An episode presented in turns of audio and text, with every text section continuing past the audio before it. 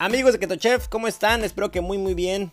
La verdad es que yo me encuentro muy feliz y emocionado con este nuevo proyecto, con la elaboración de este podcast. Es algo que está hecho con muchísimo amor, con muchísimas ganas de causar impacto positivo en las personas que lo escuchan y también de brindar información de alto valor.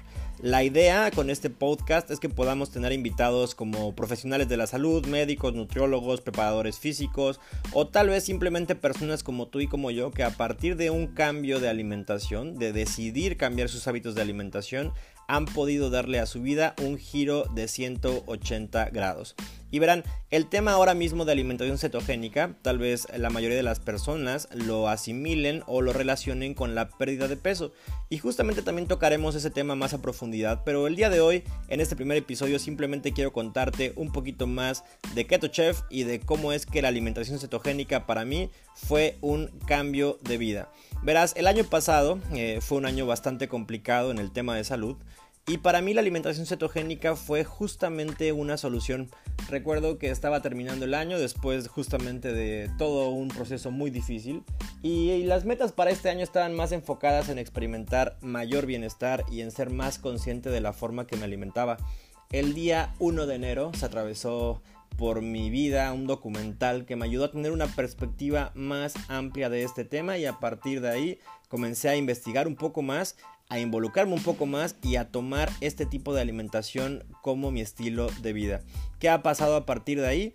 Al primer mes de haber decidido cambiar de hábitos de alimentación, mi cuerpo se había transformado, pero no solo eso, sino que mi sensación de bienestar era completamente diferente. Algo que me encanta decir y repetir constantemente es que no hace falta tocar fondo para darnos cuenta qué tan profundo andábamos nadando. Y en mi caso tuve que tocar fondo, pero ahora es algo que agradezco porque ese tocar fondo me permitió rearmarme, me permitió cuestionarme y me permitió ahora ser más consciente de la forma en la que alimento a mi cuerpo.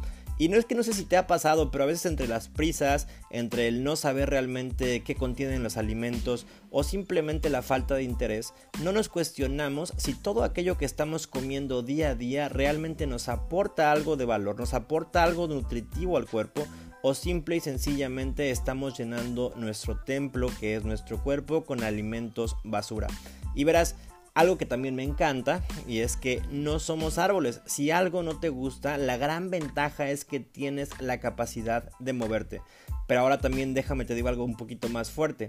Es muy importante que tú reconozcas como paso número uno que el estado en el que te encuentras ahora mismo, ya sea físico o ya sea de salud, es únicamente consecuencia de las decisiones que tú has tomado a la hora de ingerir tus alimentos. Por lo general tenemos unas 3 o 4 momentos en el día en el que nosotros tenemos la capacidad de elegir qué es lo que vamos a comer. Pero a veces entre las prisas, entre que estamos con los cuates o entre que simplemente no nos interesa, perdemos este poder de decisión.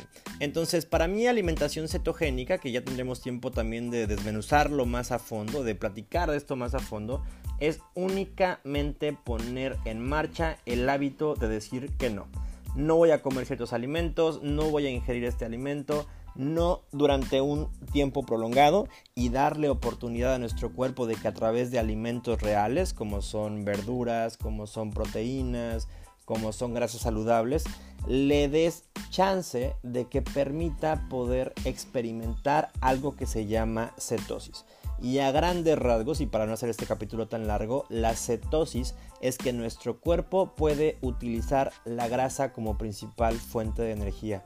Hay múltiples publicaciones científicas, hay mucha evidencia ya actualmente de las ventajas que tenemos en materia de salud al utilizar la grasa como principal fuente de energía, pero algo que también sin duda está haciendo de este tema algo tan trending o algo tan popular es que al utilizar la grasa como principal fuente de energía es normal obviamente que perdamos un poco de la grasa que tenemos almacenada en algunas zonas que en muchos de los casos nos hacen sentir un poquito inseguros. Entonces estoy nuevamente les comparto muy emocionado de poder estar en contacto ahora con ustedes por este medio El siguiente capítulo hablaremos más a fondo de este tema de alimentación cetogénica. Pero bueno, no quería perder la oportunidad de dar ese primer paso con fe, de iniciar este proyecto oficialmente. Espero que podamos tener un gran momento juntos, que puedan encontrar información de muchísimo valor aquí. Y no solo eso, sino que ustedes puedan ser los siguientes agentes de cambio o las siguientes personas que inspiren a su familia, a sus vecinos, a las personas que ustedes quieren a hacer un cambio radical en sus vidas. No tienes idea de lo poderoso que es que comiences ahora mismo a cambiar la forma en la que te alimentas porque tu ejemplo de disciplina y constancia va a hacer que otras personas decidan hacer lo mismo y entonces una pequeña decisión de decirle que no a ciertos alimentos no solamente va a transformar tu salud, no solamente va a transformar tu cuerpo, sino que va a transformar a todas las personas a las cuales tú quieres y de las cuales te rodeas. Espero que estén muy bien, les mando un fuerte, fuerte abrazo y nos vemos en el siguiente episodio.